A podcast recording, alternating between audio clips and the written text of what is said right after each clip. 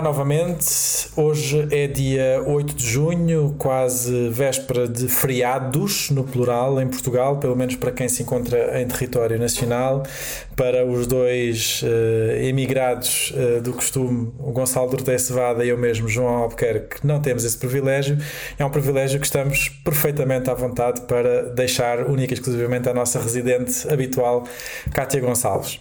E nós, ah, e hoje, como bem alerta a Cátia, também uh, gozando ela já do feriado do Corpo de Deus, que nós na, nas, nos territórios europeus não, não gozamos. e portanto, isto para sinalizar que estamos a gravar à quinta-feira, dia 8 de junho, numa semana que teve um regresso muito esperado por parte da esquerda e da direita. Pedro Nuno Santos voltou ao Parlamento para depor na Comissão de Economia sobre o processo da privatização da TAP e todo o processo de consequente nacionalização durante o primeiro governo, durante os primeiros anos do governo de António Costa, no período da coligação à esquerda, com a geringonça. Uh, e também uh, António Mendonça Mendes à tarde na Comissão Parlamentar de Inquérito sobre o caso, o caso de, de, de, do despedimento de Alexandra Reis, ou que supostamente seria sobre isso, e que entretanto já descambou para uma série de outros assuntos, e neste caso tendo-se focado no, no, caso do despedimento do adjunto uh, Frederico Pinheiro. Esta vai ser a nossa segunda parte do programa, mas na primeira parte temos outro tema em análise. Temos uma renovação de liderança na esquerda, depois da renovação no PCP Segue-se agora a renovação no Bloco de Esquerda e uh, com uh, a substituição de uma mulher por outra mulher, um sinal de que o Bloco de Esquerda mantém isso como ponto de honra e uh, continua a ter uma liderança no feminino e uh, a seguir a Catarina Martins sucede-se Mariana Mortágua. As diferentes análises que fomos vendo são, enfim, há para todos os gostos, como, como de costume no comentariado nacional, e uh, uh, foi-se ouvindo algumas críticas que eu é, é, por aqui que começo, talvez de certa maneira para poder ter um contraditório da parte da Kátia. as principais críticas, críticas que se foram ouvindo foi que apesar da mudança pouca coisa mudou no estilo e na forma e no conteúdo de, de, de, do discurso de Mariana Mortágua em relação àquilo que era o discurso de Catarina Martins. E isto junta também um bocadinho com o segundo tema, que foi uh, um facto que saltou à vista a toda a gente, que é uh, uh, uma certa picardia uh, entre dois protagonistas que não era esperado uh, que acontecesse, que foi precisamente um clima um pouco mais assintoso entre Pedro Nuno Santos e Mariana Mortágua também na, na Comissão de Economia. E portanto a pergunta com que eu lançava o debate neste primeiro tema para cá era precisamente uh, perguntar quais é são os sinais que tu vês nesta mudança de liderança do Bloco de Esquerda, sobretudo neste contexto em que o Bloco parece ter dificuldades em afirmar-se depois do desaire eleitoral que sofreu nas eleições do ano passado. Como é que tu olhas para esta mudança de liderança, para o discurso, uh, o primeiro discurso de, Mariana Mortágua enquanto, enquanto coordenadora do Bloco e o que é que isto nos pode trazer ou indiciar sobre o rumo que o Bloco pretende seguir nestes, nestes próximos anos? Primeiro uh, com o aproximar das europeias, mas depois com o possível crescendo para as eleições legislativas. Olá, os nossos ouvintes. Olá, Gonçalo. Olá, João. Em relação à pergunta que me colocaste, eu partilho um pouco da opinião que é uma mudança, mas essa mudança faz parte de um contínuo de liderança, ou seja, mas acho que isto se poderia de certa forma aplicar a, a vários partidos em Portugal em que tens mudanças de liderança, mas não tens mudanças de fundo no, no partido, e acho que, que, foi o que acabou por acontecer aqui. Fiquei muito contente por continuar a haver um partido que tem uma liderança feminina e tem quase exclusivamente desde o início uma liderança feminina. Que acho que para, para mim, como mulher, é importante ver uh, outras mulheres em, em locais, de, de, em posições séniores e, uh, e no poder político que é, nesse caso o Bloco de Esquerda contrasta bastante com os restantes partidos portugueses, em que uh, os principais têm tido quase sempre uma liderança masculina, se não mesmo sempre, e mesmo à esquerda, com a exceção do PAN, que tem também uma líder, a Inês Sousa Real, todos os outros são liderados por homens. Portanto, o discurso de Mariana Mortágua e uh, a renovação da liderança, eu penso que era algo que o Bloco de Esquerda um, já precisava há uns anos. Uh, embora eu não seja propriamente alguém que veja com, com maus olhos a liderança de Catarina Martins, pelo contrário, um, acho que fez um, um trabalho, um, um bom trabalho, dentro daquilo que, que é a representação do, do Bloco de Esquerda e um, acho que a Mariana Mortágua pode ter uma vantagem em relação à Catarina Martins e que se prende sobretudo pela parte, pelo facto de ser economista e de ter tido, um, na meu ver, um papel importante na avaliação económica de, de vários um, eventos de, de, do, do, passado, como por exemplo uh, sobre o Novo Banco, em que eu acho que elas esteve particularmente bem e espero vê-la uh, nesse contexto mais vezes e uh, a ser inquisitiva e tão assertiva quanto nos tem vindo a habituar. Acho que é também, o discurso dela foi também marcado pela subida da, da extrema-direita e, portanto, eu acho que neste momento é importante a esquerda manter-se ativa e, talvez esta renovação, tanto no PCP como no Bloco de Esquerda, tenha um bom timing, não é? Porque estamos num, num, num momento em que temos um, fascistas no Parlamento e uh, as sondagens indicam que uh, nas próximas eleições possivelmente teremos ainda mais. E também a nível de contexto europeu, o que temos assistido, e já aqui falámos várias vezes, é muitas vezes a uma subida da extrema-direita e depois uh, a direita dita moderada de lá dá uma mãozinha e acabamos com uma radicalização uh, do campo político à direita. E portanto, de uma forma geral, eu tenho, vejo esta mudança com, com bons olhos. Um, acho que a Mariana Mortágua tem pontos fortes, nomeadamente na parte económica e também uh, na parte da especulação imobiliária, ou seja, uh, na parte económica eu referia-me a situações como, por exemplo, o caso do, do, do Novo Banco um, e também uh, acho que tem tido um papel bastante ativo na parte da, da, das políticas de habitação pública e de, no combate à especulação imobiliária, embora já esteja a antever que o Gonçalo vai falar do Robles um, e portanto logo, logo, veremos. E basicamente era isto que eu tenho a dizer so, sobre o assunto. Uh, espero que o Gonçalo discorde de mim.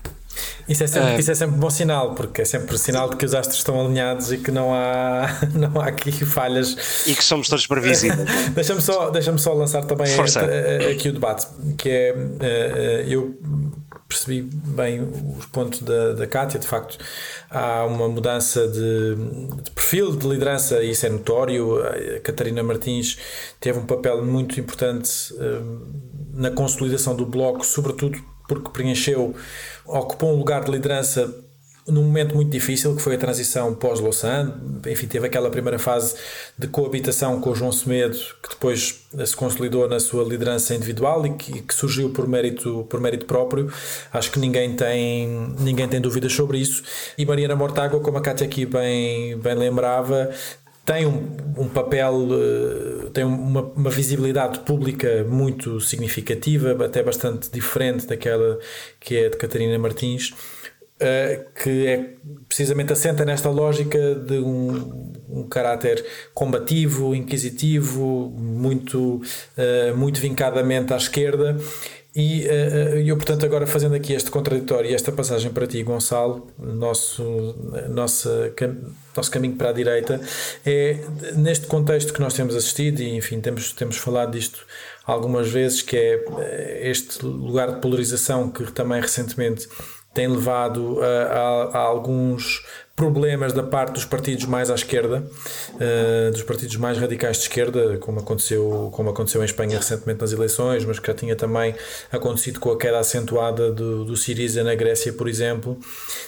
Como é que tu encaixas esta, este novo perfil de, de Mariana Mortágua com esta, com esta marca muito vincada de esquerda nesta necessidade do Bloco uh, descobrir o seu espaço? E, de reencontrar o seu espaço eleitoral uh, junto de um, de um, eleitorado que parece estar um pouco uh, perdido entre aqueles que optaram pela IEL em alguns aspectos por causa das questões ditas sociais, culturais e aqueles que se concentraram no PS numa lógica um pouco de voto útil.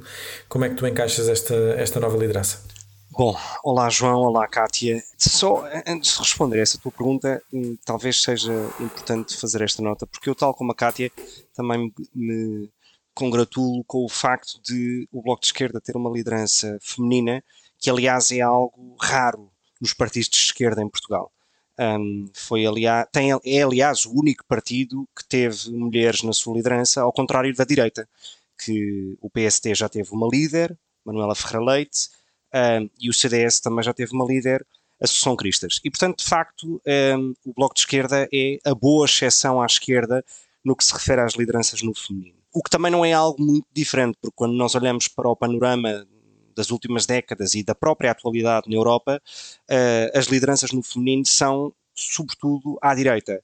Um, Angela Merkel durante décadas, enfim, Theresa May, Thatcher no Reino Unido, Ayuso uh, ou a Esperança Aguirre em Espanha, um, e, portanto, de facto, uh, a esquerda, apesar de, de, propagar muito a questão do feminismo, quando se trata de dar espaço às mulheres naquilo que se trata de lideranças políticas, parece que tem alguma alergia. Uh, e, de facto, nesse aspecto, o Bloco de Esquerda é uma exceção e é uma excelente exceção, e daí a minha menção. Sobre a nova liderança de Marina Mortágua, a mim parece-me que talvez venha um pouco fora de tempo.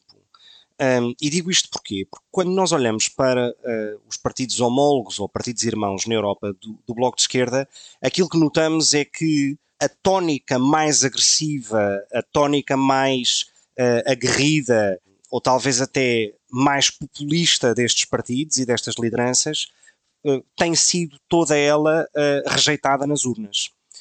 Pablo Iglesias, em 2021, uh, seria talvez o equivalente de personalidade àquilo que será, de que será a Marina Mortágua, daquilo que parece ser a Marina Mortágua, um tipo aguerrido, combativo, etc. Um, o próprio de Cipras uh, foi-se moldando desde, desde nos últimos 10 anos uh, e, portanto, talvez esta, esta, esta nova liderança do Bloco de Esquerda seja um contraciclo com aquilo que se vê nos partidos uh, uh, irmãos do Bloco de Esquerda por essa Europa fora. Uh, e isso é, é, é, uma coisa interessante, porque Catarina Martins talvez fosse, ou talvez tenha sido, um, ehm, a cara mais amigável da esquerda radical, e também isso certamente ajudou ou levou de alguma maneira e contribuiu para o Bloco de Esquerda ter alcançado o seu melhor resultado eleitoral com, com a liderança de, de Catarina Martins.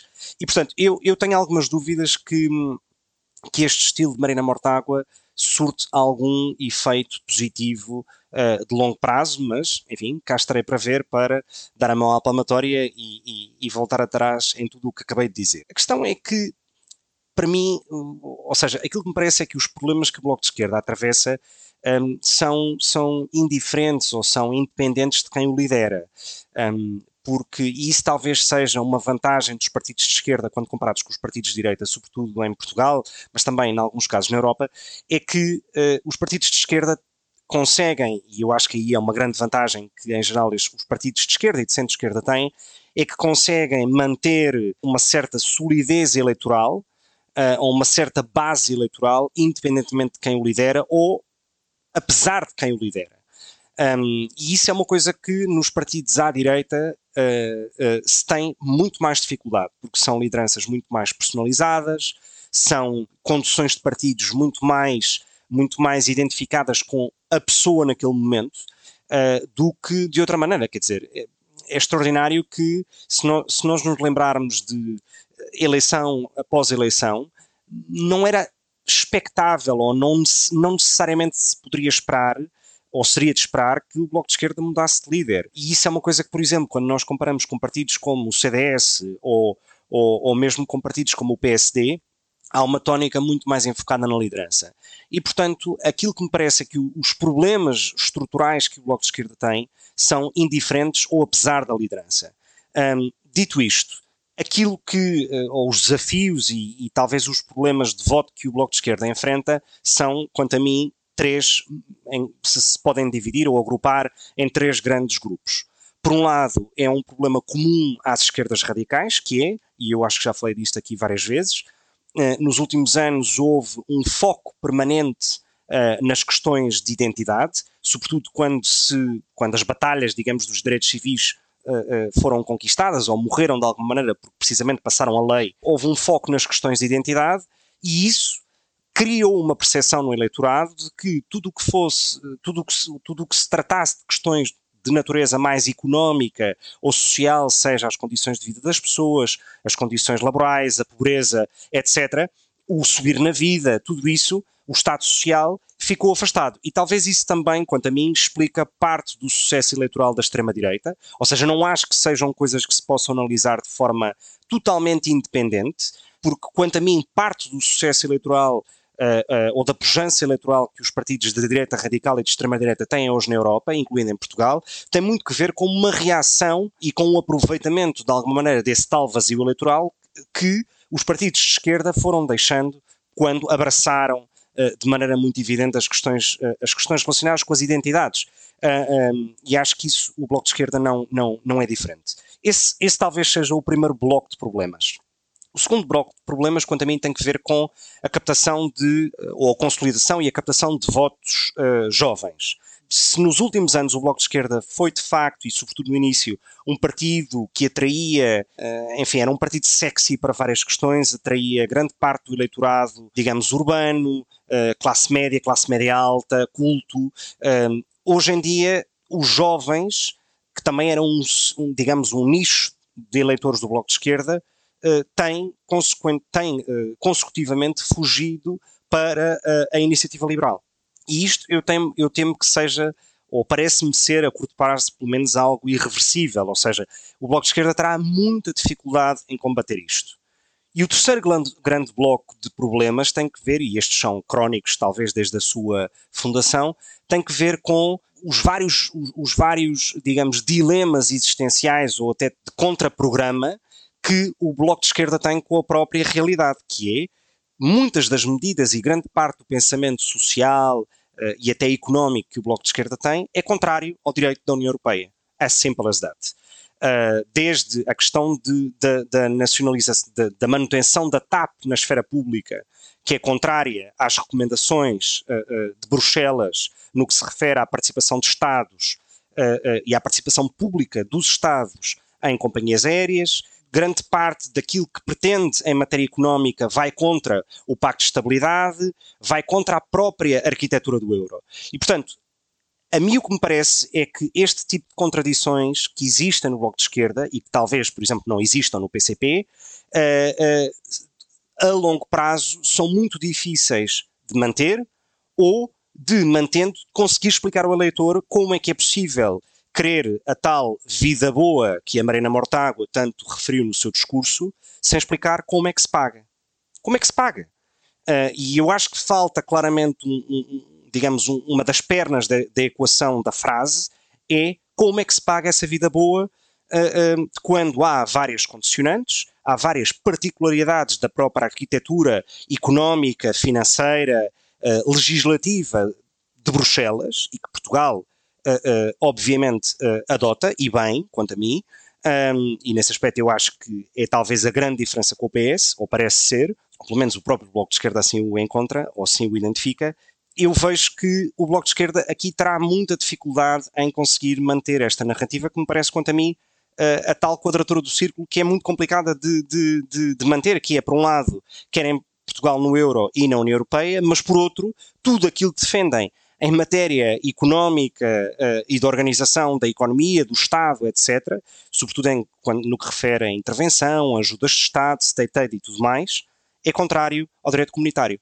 Uh, e isto, aliás, a maior prova dessa, a maior prova disso tem que ver com a questão de limitar o acesso uh, de compra de habitação a estrangeiros, quando, uh, e isto é um direito fundamental da União Europeia, quando não se pode fazer discriminação em relação, em, em, em, em função da nacionalidade.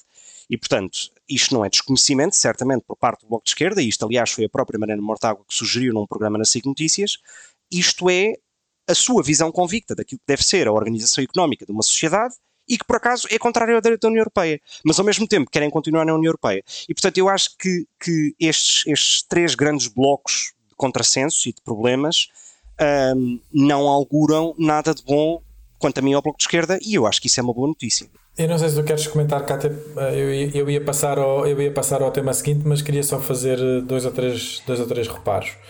Uh, uh, o primeiro é que tu de facto dás, dás razão ao, ao João Rodrigues no, no livro do neoliberalismo. Não é um slogan que de facto comprova-se que a União Europeia é um... eu devo dizer eu devo dizer que ainda não comecei a ler. Pronto. Uh, mas está na minha prateleira uh, mas, para, mas, para na, no pipeline da lista mas, mas dás-lhe razão quando ele diz que de facto falta de tempo isto é, isto é o comprovativo que que há de facto um, uma visão neoliberal por trás da construção europeia, se estas propostas que são apresentadas pelo Bloco de Esquerda entram em conflito com aquilo que é o próprio projeto europeu. Mas depois eu acho que há aqui dois, dois aspectos. Mas que Portugal, mas que Portugal e os governos do PS, do, os governos do PS que lideram e que têm liderado o país concordam. Esta era, uma, esta era, uma, era a minha segunda ressalva. Certo. Que é, esta era a minha segunda ressalva, que é eu não tenho dúvidas que há uma marca profundamente neoliberal na construção do projeto e na solidificação de instrumentos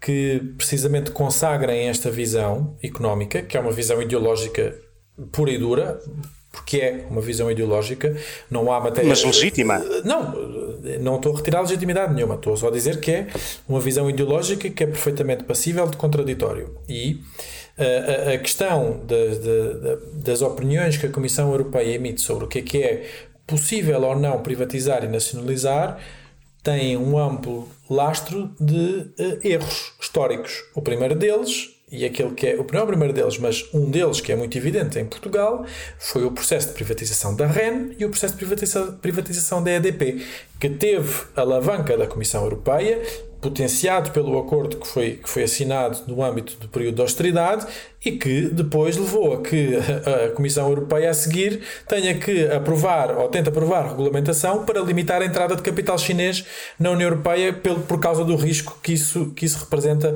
para a sua autonomia estratégica. Portanto, o facto da, Comissão Europeia emitir uma opinião de que a presença dos Estados nas empresas de aviação uh, não é recomendável não faz com que a visão da enfim, não quero estar a defender o Bloco, mas não faz com que a visão da Marina Mortágua esteja errada.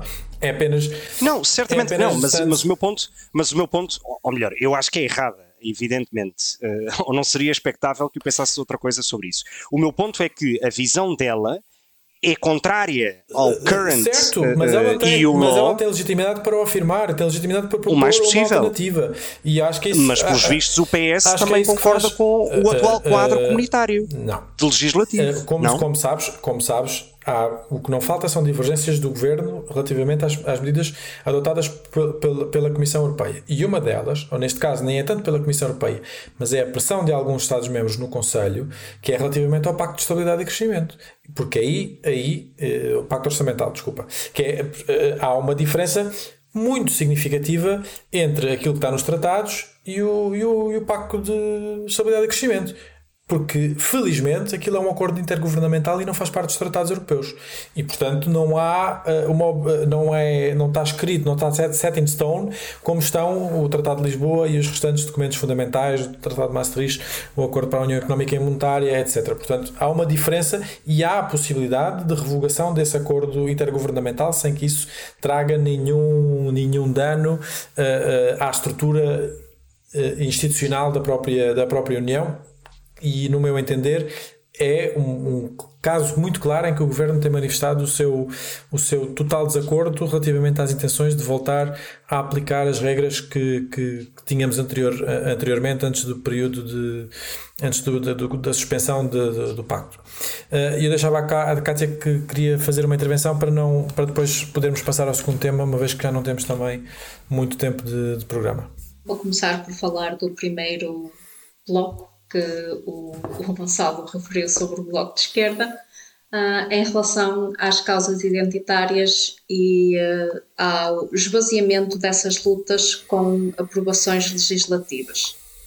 E falar uh, de duas coisas que foram recentemente notícia. Uma delas é que Portugal viola direitos sociais europeus relativamente ao aborto, devido à dificuldade que uh, existe ao acesso legal ao aborto, apesar de o aborto ter sido legalizado em 2008. Falar também de uma declaração uh, de António Guterres no Dia Internacional da, da Mulher, que a igualdade de género ainda demorará cerca de 300 anos. Portanto, uh, achar que a causa identitária e que os direitos sociais é um assunto encerrado e fechado, quando nos últimos anos temos assistido a uma série de retrocessos, uh, nomeadamente de direitos LGBTQ uh, na Europa e também aos direitos das mulheres, por exemplo, nos Estados Unidos, uh, acho que é totalmente errado e, e, talvez um pouco desligado daquilo que se tem passado um, e que se tem passado de forma vai, mais vinculada até nos últimos anos. E, portanto, referir também que depois fizeste a ligação entre o esvaziar da causa identitária, o, a perda do foco dos partidos de esquerda em uh, questões de classe e a subida da extrema-direita. Uh, a minha opinião sobre isso é que os partidos de extrema-direita, invariavelmente, de uma forma ou de outra, de forma mais aberta ou mais fechada, têm, quase todos eles, uh, ou quase todos, têm todos, uma agenda racista, xenófoba, particularmente uh, misógina, Uh, e agora podemos discutir como é que essas como é que estas coisas se demonstram em, em diferentes partidos de extrema direita porque vão variando consoante o país um, e um, políticas de anti-imigração uh, islamofobia uh, e posições de ordem e justiça e anti-establishment ou seja anti-status quo um, e portanto se alguma coisa este tipo de uh, posições que os partidos de extrema-direita veiculam, que são precisamente ataques aos direitos sociais, mostram o quão ainda é necessário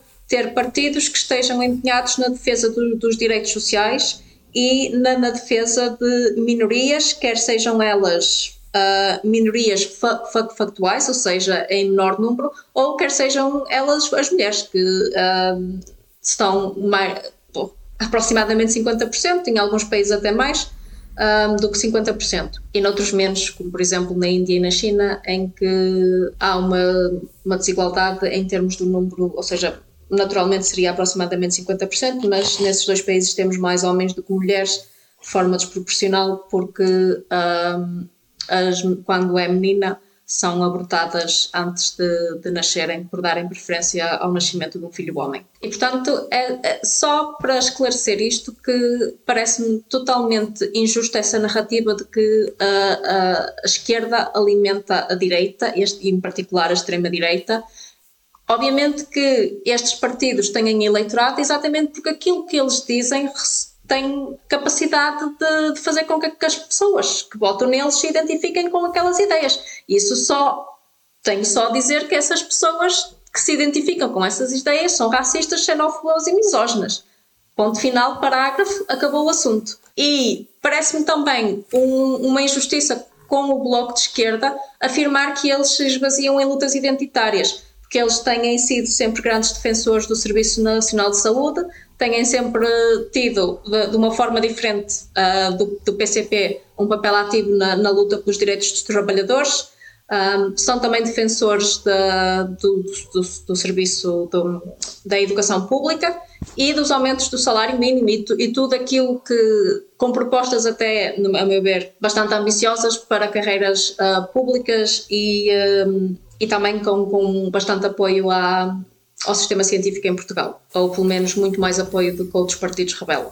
Eu nem, nem sequer milito no bloco de esquerda, mas pareceu-me bastante injusta a forma como, como foi descrito um, e queria só fazer esta adenda. Em relação ao terceiro ponto, acho que o João já disse o suficiente e, portanto, encerrava por aqui os, os meus comentários. Deixa-me só, deixa deixa só fazer. Eu dou uh, hum. dois minutos no máximo. Um minuto. Pronto, um minuto. Só mesmo para, para avançar. É suficiente. Não, é um minuto, é, é, é muito rápido. Um, quando eu digo, ou melhor, quando a Kátia disse que, para tentar contrapor a questão do argumento de que, que eu utilizei há pouco, de que a extrema-direita e a direita radical crescem em parte à custa. Uh, da esquerda radical, repara, isto não é uma questão tanto de opinião, isto são factos de uh, estudos eleitorais que surgem pós-eleições em vários Estados europeus. Estou, vou ficar à espera que me envies o link para esses estudos. E, e, e envio-te com, com, todo o gosto. Uh, e, e, o meu ponto é, o tal discurso que o Trump uh, em 2015, 2016, uh, usou muito simplificado de We the People, é essa tal aproximação às tais bases. Um, e estamos a, e, digamos, o, o, tal blue collar, uh, uh, os tais repugnáveis, não era? Com, nas palavras da própria Hillary Clinton, eram um eleitorado típico do Partido Democrata e eram um eleitorado típico de esquerda uh, e que passaram precisamente a votar Trump por uma agenda protecionista, no caso em relação, neste caso também em relação à imigração. E isso não há xenofobia da boa e xenofobia da má. Só, quando, só eu, quando eu proponho, uma, quando eu, líder do Bloco de Esquerda, que, proponho. Por exemplo, o Chega em Portugal, apenas 31% do eleitorado tem menos do que o ensino secundário. O restante eleitorado do Chega, ou seja, a maioria, tem ensino secundário universitário. E que a direita em Portugal tem um eleitorado que é mais escolarizado do que a esquerda. Portanto, esse cenário que estás aí uh, meu, do blue collar jobs talvez se aplique a um país como os Estados Unidos, não sei, não tenho dados. O, o meu em Portugal ponto, não se aplica. O meu, o meu, ponto, o meu ponto é que o discurso protecionista uh, de partidos como o Chega, e que eu obviamente repudio, seja o protecionismo económico ou o protecionismo das fronteiras, repudio, repito, o Bloco de Esquerda também o defende. A questão é que não pode haver xenofobia da boa e dualidade de critérios na análise disto. Porque quando eu digo que quero proibir por muito que o bem seja uh, garantir o acesso à habitação, ok, mas qual é que é o valor que tu, para garantir o acesso à habitação, estás a limitar? É o valor da abertura de, de, fronteiras, é o valor no tratamento igual a qualquer pessoa, independentemente da sua nacionalidade. E isso, isso é um critério que, para mim, é igualmente importante em qualquer não circunstância. Necessariamente, não necessariamente, Gonçalo. E, e só por, eu, oh, não, caramba. não, e a razão. Oh, João, por amor de oh, Deus. Oh, Gonçalo, desculpa. Há uma diferença muito significativa entre tu quereres uma lógica de Europa Fortaleza para impedires a entrada regulada. Enfim, já nem estou a falar das questões dos refugiados, estou a falar só de questões migratórias regulares. É um jogo de palavras. Não, não, o, houve, houve, no, houve, o princípio é exatamente o mesmo. Houve até ao fim. É, é, não é nada, não tem nada a ver isto com esta ideia de, da extrema-direita de impedir a entrada de pessoas por causa dos riscos, enfim, todos os mitos que são criados, não vou estar aqui a elencar, elencar porque temos pouco tempo, toda a gente sabe quais são. E uma lógica que foi aquilo que foi defendido, de recuar em benefícios que são atribuídos para a atração de investimento estrangeiro, como é o caso dos vistos gold ou dos, dos benefícios fiscais para os nómadas digitais. São duas coisas completamente distintas. Uma não é, se trata disso. Uma não, é não, mas é, mas é que eu rejeito as duas. Mas é que eu rejeito as duas. Mas é que são, coisas, total, mas é que são coisas totalmente distintas. Não porque são. uma é, Não uma, são. uma é tu dizeres assim: nós, ninguém está a proibir, ninguém está a proibir uh, os americanos de Silicon Valley virem viver para Lisboa ou para o Porto ou para onde quiserem em Portugal, uh, uh, assumindo que cumprem todos os requisitos formais, tal e qual como as outras pessoas, de acordo com as regras que existem. Outra coisa é tu dizer assim: devemos ou não devemos criar incentivos para que essas pessoas venham, sobretudo quando esses incentivos, em alguns casos, criam desvantagens ou, ou, são mais favoráveis do que aqueles que são aplicados aos, aos residentes nacionais. Nomeadamente a proposta, a proposta da, Mariana, da Mariana Mortágua não era essa. Pronto, era a limitação mas, mas do é acesso é, é, a imóveis a estrangeiros. Ponto. São, independentemente da sua coisas, nacionalidade. E eu sou contra isso. Isto são coisas muito distintas. São coisas muito distintas.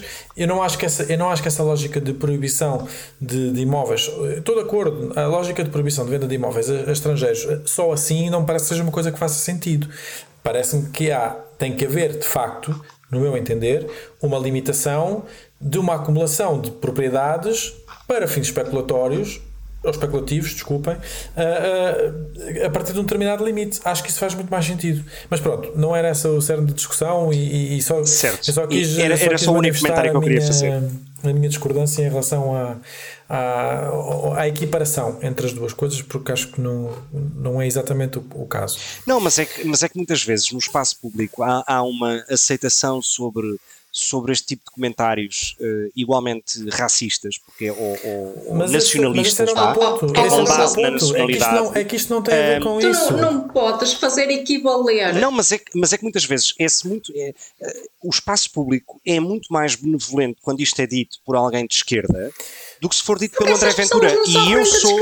E eu sou. E eu sou Bom, não sofrem porque que, estão protegidas pelo direito da União Europeia. Que quer dizer? Tu estavas a falar de racismo em que tens um sistema de colonialismo que durou cerca de 500 anos, em que tiveste as pessoas que foram escravizadas durante esses 500 anos, mortas, violadas, subjugadas a tudo e mais alguma coisa, completamente desumanizadas, em que tiveste as ciências exatas com o racismo científico a suportar isso continuas a ter, e essas pessoas continuam a viver as repercussões disso, continuam a ser discriminadas com base eh, em pressupostos totalmente errados, e estás a querer comparar isso com o nómada digital não poder comprar uma segunda ou terceira ou quarta casa em Portugal, parece-me absolutamente descabido, é absolutamente ridículo, dizer, é um é- insulto às pessoas não negras. É isso. A, a, minha crítica é só a dualidade de critérios que se tem quando se tratam estes temas, é só isso.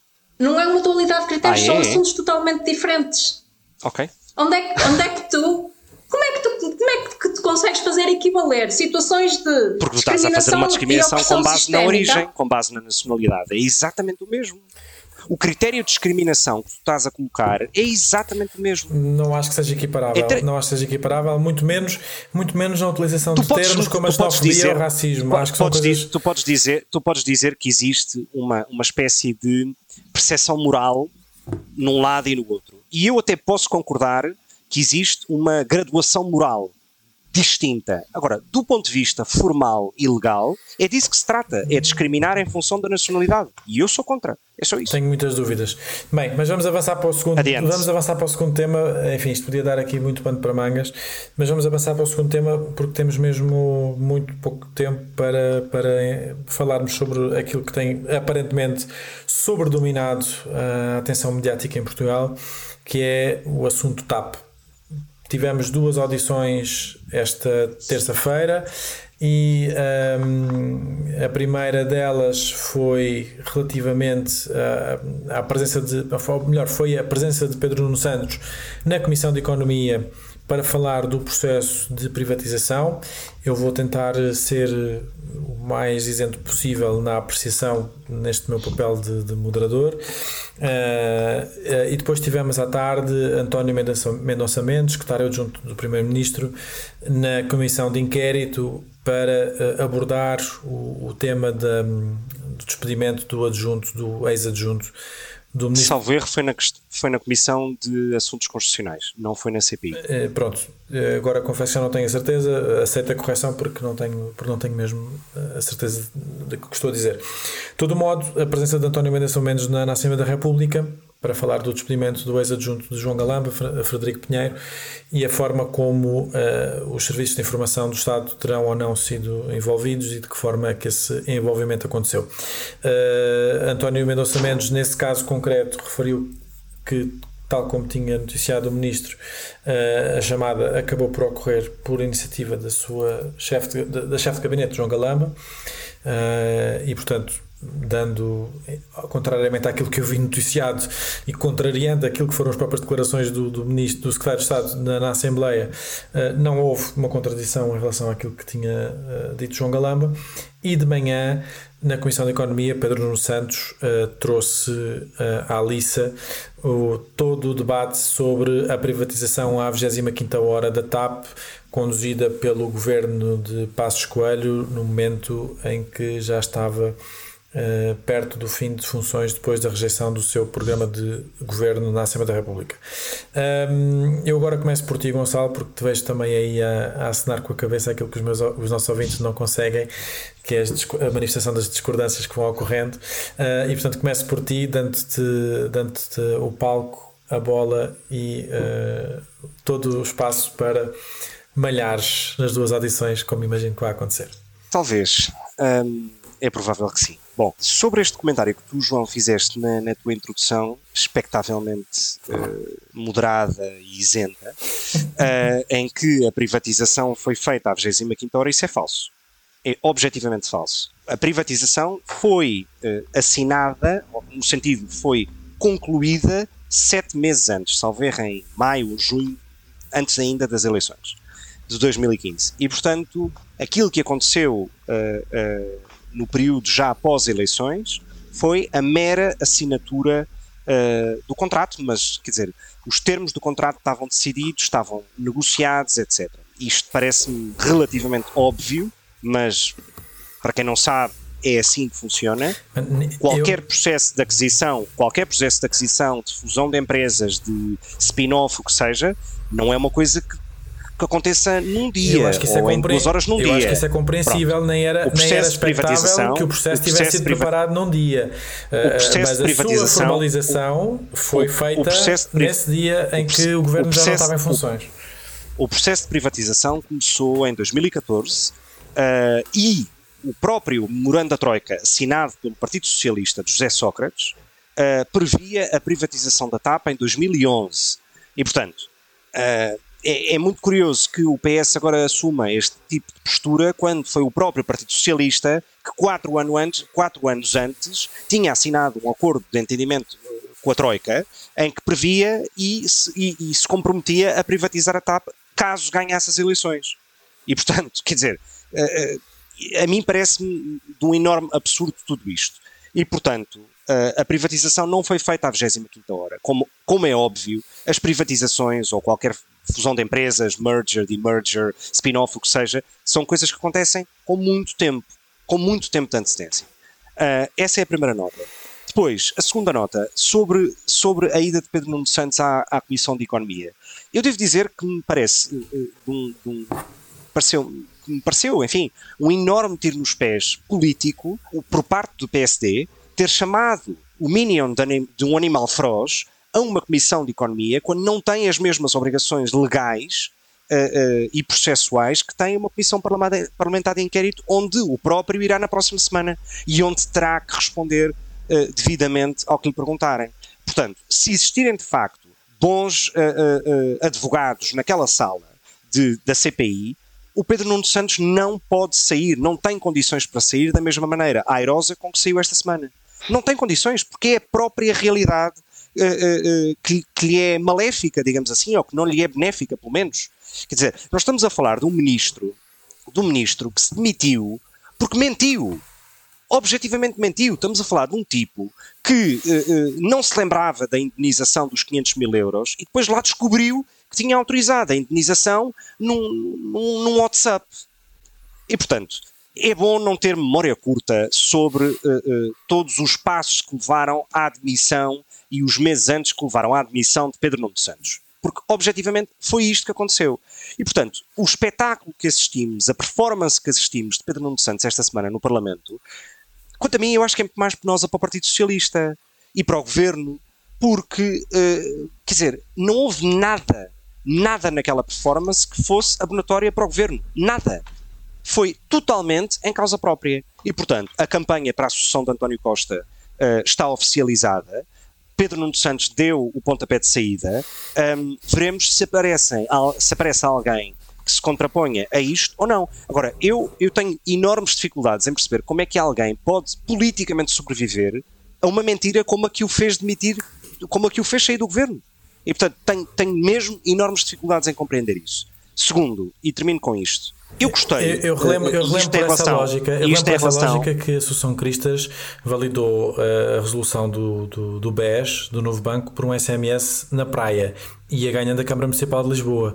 Portanto, eu acho que perante isto, a dimensão de sobrevivência política e daquilo que é possível, uh, uh, sobretudo tendo em conta a dimensão de uma coisa e da outra, é totalmente diferente. E deixa-me só dizer outra Mas coisa. Mas talvez a Associação Cristas tivesse lido os dossiers, que é coisa que parece que ninguém pois, no governo do PS leia pois, em relação à TAP. Parece-me parece que não terá sido o caso. E parece-me também que, uh, não obstante esta, esta primeira, este primeiro exercício de, de ginástica, tenho mesmo muita curiosidade em saber eh, aquilo que tu achas sobre, até do ponto de vista da solidez financeira e da, da perspectiva de direita da economia, como é que tu olhas para o processo absolutamente ruinoso de privatização que não tendo sido assinado, não, tem, não, tem sido, não tendo sido pensado num só dia, nem elaborado num só dia, apesar de ter sido aprovado, como é que ele, uh, uh, uh, como é que tu olhas para ele à luz daquilo que seriam as consequências para o Estado se ele tivesse de facto avançado. Ruinoso, eu explico-te. Explico absolutamente ruinoso. Eu explico-te. A ruína, a ruína financeira em que a TAP acabou por estar metida e, e, acabou por estar envolvida teve que ver com o processo de recompra uh, da parte que tinha sido vendida. É tão simples quanto isso, porque existia uma cláusula que garantia ao Estado que no, durante 30 anos o comprador, o senhor David Neilman, faria os investimentos a que se comprometeu, em termos não só de aumento do capital da própria TAP, como em termos de, de capital, digamos, de investimento em aviões, ou seja, em CAPEX. Ou seja, foi a falta de uh, honorabilidade do Estado português quando decide recomprar o que tinha vendido que levou à ruína que foi a TAP. É tão simples quanto isso. É o próprio Tribunal de Contas que o diz. É que é o próprio Tribunal de Contas que o diz. E portanto, este jogo de palavras e este jogo de factos é uma coisa que honestamente me ultrapassa. É só isso. Relativamente, uh, e, e, quero mesmo terminar com isto e, e, e passas à Cátia. Os nossos ouvintes não achem que eu estou irritado. Só estou com enorme vontade de fumar um cigarro.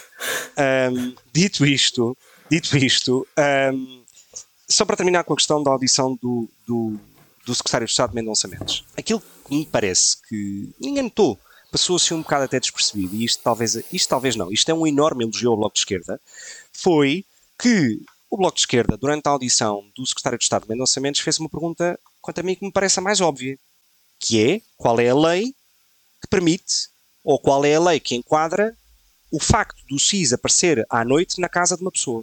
Qual é a lei? Ficámos sem resposta. E acho que isto diz tudo sobre o comportamento do que aconteceu naquele fatídico 26 de Abril, em que um cidadão português é uh, uh, incomodado pelos serviços secretos, dos serviços de informação do Estado, em casa, por um computador que alegadamente levou do Ministério para o qual tinha sido expedido por telemóvel. E, portanto, esta é a pergunta sem resposta e é aquilo que o PS uh, ainda não respondeu, que é qual é a lei que permitiu que o SIS tivesse contactado Frederico Pinheiro. Ainda não há resposta. Eu, eu acho mesmo muito engraçado uh, a forma como, como tu colocas os factos, porque uh, não julgo que seja mesmo nada disso que está em causa, porque uh, aquilo que ficou claro é que houve, perante uma ameaça eh, que se julgava poder ter implicações para, para o próprio Estado se acionaram os mecanismos necessários para esse efeito e que todos os mecanismos que existem em vigor no Estado português, quer até de salvaguarda constitucional, poderão ser colocados agora em funcionamento para verificar uh, irregularidades que possam ter acontecido e que isso é nada mais nada menos do que o normal funcionamento das instituições. Uh, e, e, obviamente só que é preciso ter base legal para isso. Não, e eu é até hoje ter, não sei qual é a lei. Não é preciso ter base legal. Não, é, não é preciso ter base não, legal. não, não, okay. não digo que é preciso ter base legal ou não é preciso ter base legal. Digo que é preciso apurar de que forma é que isso é que forma é que isso se processou se se processou assim e uh, quais é são as consequências a retirar dessas irregularidades. Acho que isso me parece parece mais do que óbvio. Kátia, como é que tu olhaste para, para, este, para este regresso, para, para, os, uh, para aquilo que foi uh, debatido na Comissão de Economia sobre o processo de privatização? Não sei se partilharás desta visão do Gonçalo, uh, estou muito interessado em, em, ouvir a tua, a tua visão também sobre isto. E de que forma é que, é que achas que nos aproximamos mais ou menos do encerramento desta deste tema, uma vez que pelo menos as audições terminarão para a semana. Vou começar ao contrário, começar por falar de Mendonça Mendes e Galampa de forma bastante sucinta e dizer só que alguém está a mentir, não sei quem, uh, e não tenho, não favoreço nenhum nem outro, uh, e nem tenho acesso à informação para conseguir discernir o que é que está a passar e quem é que tem razão ou quem é que não tem. Relativamente ao regresso de Pedro Nuno Santos, foi eh, uma intervenção bem ao estilo de Pedro Nuno Santos. Eu vou falar mais do passado do que propriamente do presente. Hoje de manhã acordei muito, muito nostálgica e andei a ver fotografias um, dos anos de, em que eu estava na universidade. Portanto, entrei em 2011. Estão a ver, apanhei ali o governo de Pedro Passos Coelho. Algo que Pedro Nuno Santos voltou a falar, uh, que já não falávamos há algum tempo, foi exatamente os processos de privatização uh, da TAP, da Ground Force e da IANA, sendo que, uh, tanto quanto sei, pelo menos com base naquilo que pesquisei antes de gravarmos o podcast, tanto a Ground Force como a IANA eram empresas que tinham lucro e que foram privatizadas. No caso da Ground Force, esta foi mesmo vendida por 3,6 milhões, ou seja, Alfredo Casemiro, no caso, comprou uma empresa por 3,6 milhões, quando já tinha recebido 7,6 milhões desde 2012. E eu acho este tipo de negócios absolutamente incríveis. Uh, no caso da Ana, esta também foi vendida a um preço bastante simbólico. Uh, e nos anos que seguiram continuou a dar lucro e a aumentar lucro, uh, sendo que uh, cerca de 1,5 mil milhões em apenas 10 anos e com uma, uma pandemia pelo, pelo, meio, segundo os dados que eu consegui encontrar. Depois chegamos à TAP e um, aquilo que o Tribunal de Contas assinalou é que havia de facto um risco, porque um, os bancos exigiram que, uh, no caso do encobrimento por parte dos privados, um, o Estado ficava obrigado a comprar a totalidade das ações da TAP, incluindo também depois a herança de qualquer dívida que já estivesse lá quando foi vendida ou posterior. E eu, uh, muito honestamente, gostava de saber quem, quem é que. Quer dizer, eu gostava de saber, não, eu sei quem foi que assinou. Uh, mas, de uma perspectiva até individual, acho que uh, se este fosse um tipo de negócio que eu estivesse a fazer para, para mim mesma, não é? Ah, tinha que ser muito idiota ou não ter absolutamente noção nenhuma do tipo de negócio que estava a fazer. E, portanto, aqui restam-me concluir duas coisas: que estes acordos que foram assinados, todos eles durante o governo de Pedro Passos Coelho, ou que o governo tinha muitos idiotas, ou que não fazia ideia do, do que é que estavam a fazer porque isto é absolutamente danoso e absolutamente ridículo que tenham sido feitas privatizações neste modelo, em que as empresas basicamente são capitalizadas com dinheiro público e vendidas ao desbarato.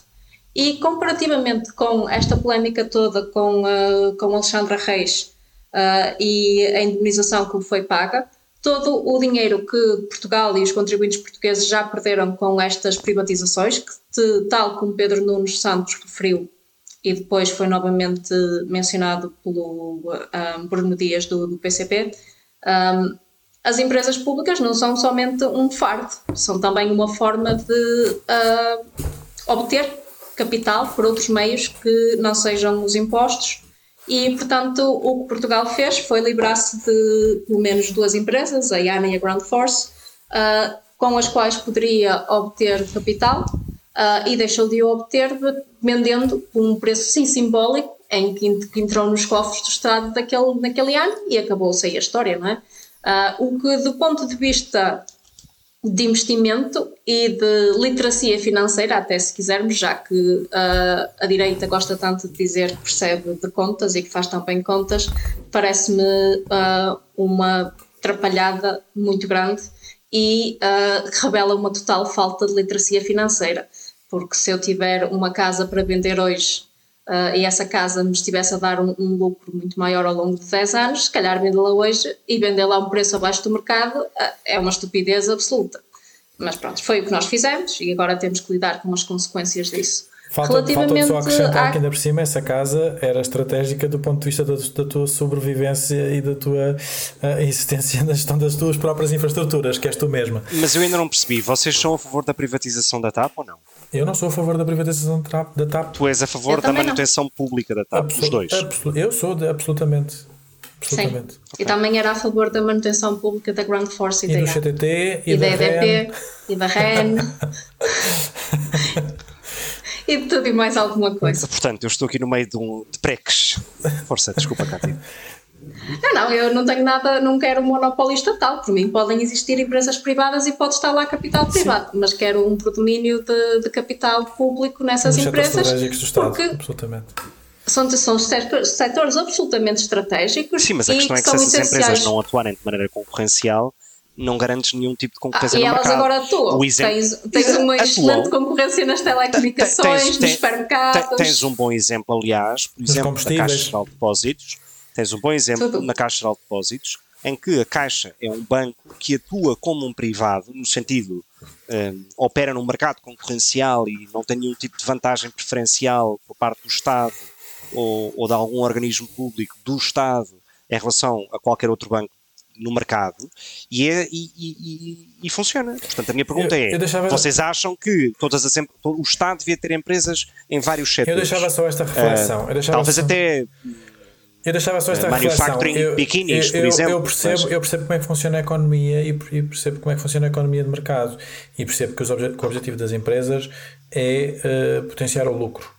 E é para isso que servem e, e para, para, distribuírem esse lucro pelos seus, pelos seus shareholders uh, e pelos seus investidores. Agora, a, a, questão. Que grande parte desses shareholders são fundos de pensões, não, onde não... no futuro todos vamos receber as nossas pensões. Mas, enfim, bem, eu, eu na não... maioria dos fundos de investimento são fundos de pensões. Que, que pesadelo, que distopia que me estás mas, a apresentar. Mas é verdade. Coisas seja, mas, é verdade. mas, mas a questão que eu coloco é: eu gostava mesmo muito de um dia ver um estudo que me demonstrasse de uma forma cabal que a concorrência é benéfica na ótica do consumidor. Gostava mesmo de que me demonstrassem que, do ponto de vista do consumidor, que somos nós, é mais benéfico ter concorrência totalmente livre em nestes setores do que era termos um mercado regulado como tivemos durante muitas décadas na Europa. Mas pronto. Estou certo que há bibliografia, ah, estou certo que há bibliografia sobre os anos 60 e 70 que, que, falam muito bem sobre isso. Cortei a palavra à Kátia. Força, desculpa. Já nem sei o que é que ia dizer. Não, eh, estavas uh, uh, a falar sobre a questão da, da, da, da iliteracia financeira da direita. Do negócio. Da direita, exatamente.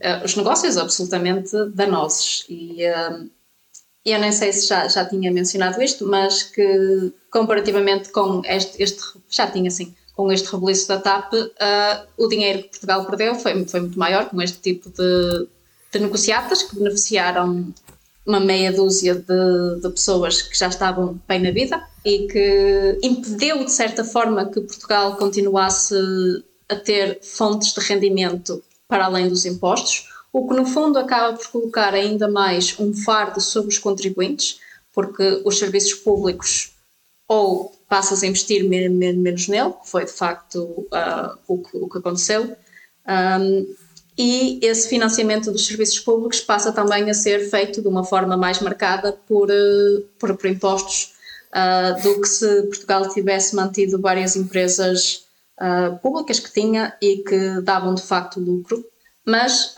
que isto não foi um exclusivo de Portugal, foi um, um programa económico que nos idos de 2010 foi implementado em vários países um, e que os, os resultados foram mais ou menos desastrosos em vários, mas que de uma forma geral levou a uma degradação dos serviços públicos, pelo menos em, em todos os países europeus para os quais eu tenho informação suficiente para, para poder emitir uma opinião. Um, dizer ainda que em relação à, àquela história de que foi uh, no memorando da Troika previa-se uh, a venda da TAP. Acho que existe uma diferença muito grande entre, e, e atenção, que eu, uh, mais uma vez, não sou militante do, do PS e um, nem sequer concordo muitas vezes com o PS, pelo contrário, às vezes até os acho que só, são só, direita. Só nos falta dizeres de que partido é que tu és militante, porque só dizes não sou militante deste, não sou militante daquele. Porque eu não sou militante de nenhum. Ah, ok. E, portanto, uh, a minha vou sempre dizer que não milito em nenhum partido. Certo, certo. Há uma diferença muito grande entre assinar um documento em que se prevê a privatização de uma certa empresa e depois uh, como é que efetivamente se faz essa privatização. Um, e portanto não, não basta a tentar atirar a, a culpa para cima do, do, do senhor engenheiro António Sócrates, José Sócrates, José Sócrates que uh, continuamos, continua a ser o primeiro-ministro que teve mais visão para, para o país, uh, apesar de tudo, e que fez investimentos estratégicos muito importantes. Muito bem, eu não vou dar mais espaço para, para debate porque temos mesmo, que, temos mesmo que terminar. E como tem sido hábito, nós hum, eh, trazemos agora uma música desta vez de uma forma uh, falada. E, e, eu não sei se vocês acompanham, eu deixo já a sugestão, uh, se não acompanham devem, devem fazer o podcast da Noite da Má Língua que não é com o elenco original, mas que agora recentemente passou a publicar, quer na, enfim, nas diferentes plataformas de podcast, onde também podem encontrar o nosso, a, a reposição dos, dos, episódios originais. E eu estive a ouvir o primeiro episódio com o elenco original, com o elenco original e é absolut, absolutamente fascinante como não mudou rigorosamente nada. Não mudou o debate, a forma do debate, o conteúdo E... Não te pareceu, não te pareceu e... desculpa estar a interromper, mas não te pareceu um elenco bastante de centro-direita-direita? Que é uma coisa que é hoje rara na televisão, na televisão portuguesa. Enfim, não vou, não vou discutir porque é, é coisa. Não, é, é desde. Uh, desde uh, quer dizer, é, pareceu-me claramente um elenco de direita. São todos de direita. Todos de direita. É, hoje em dia, grande parte daquelas pessoas já são de esquerda, ou pelo menos muito mais. Quer o Miguel Esteves Cardoso. Porque... É verdade, quer o Miguel Esteves Cardoso. A janela de Overton tem-se deslocado. Totalmente. Quer, quer, quer o Miguel Esteves Cardoso, quer a Júlia Pinheiro, têm hoje posições muito mais moderadas do que aquilo que defendiam há, há 20 e tal anos atrás. Mas é muito impressionante que ainda estava a discutir naquela altura a ponte e a forma como se discutia uh, o aumento das portagens no 25 de Abril e depois a construção de uma, de uma segunda travessia na Vasta Gama parece de régua e esquadro o debate que estamos a ter há 50 anos sobre o aeroporto e, portanto, e tivemos sobre, sobre alta velocidade e sobre uh, uh, TGV, etc. Mas uh, eu trouxe isto tudo porque a Rita Blanco, na, na Noite da Má Língua, como é seu, como é seu apanágio, batizou Carlos Moedas como Bitcoins. E, e, eu acho que eu acho muita piada essa acho muita piada essa alcunha e, e como estamos na altura dos Santos Populares e estamos numa altura é, que para mim é a minha época preferida do ano, acho que é a altura mais democrática da cidade de Lisboa. Uh, decidi trazer uma música que uh, infelizmente fala do processo de gentrificação e eu não estou aqui a fazer acusações de responsabilidades políticas porque não acho que sejam justas, mas que é uma, uma readaptação da Gisela João a um fado tradicional da Amália e que eu uh, gosto muito, que chama O Hostel da, Mari, da Mariquinhas, que reza assim: foi num site de, de, turismo que encontrei a foto da casa da Mariquinhas. Está toda recuperada, a fachada está pintada e a entrada decorada a andorinhas. Da recepção ao terraço, para o turista modernaço, a senha da internet é alfacinha. Tuga só o empregado atarefado a servir a caipirinha. Sentei-me, pedi a lista do bistrô e era tudo tão gourmet que as sardinhas vinham em pão, em pão integral, sem glúten e sem sal, montadas na vertical e com ervinhas. Souvenir Bordal Pinheiro a custar tanto dinheiro que só mesmo para quem tem libras esterlinas. E não se esqueça de pôr like lá no site do Hostel da Mariquinhas. E continua, e portanto convido-vos à audição deste, desta readaptação que eu acho que é brilhante da parte da Gisela João à Casa da Mariquinhas de Amala Rodrigues. E com isto nos despedimos, cá estaremos para a semana, sem percalços, esperamos nós. Um grande abraço a todos e até lá.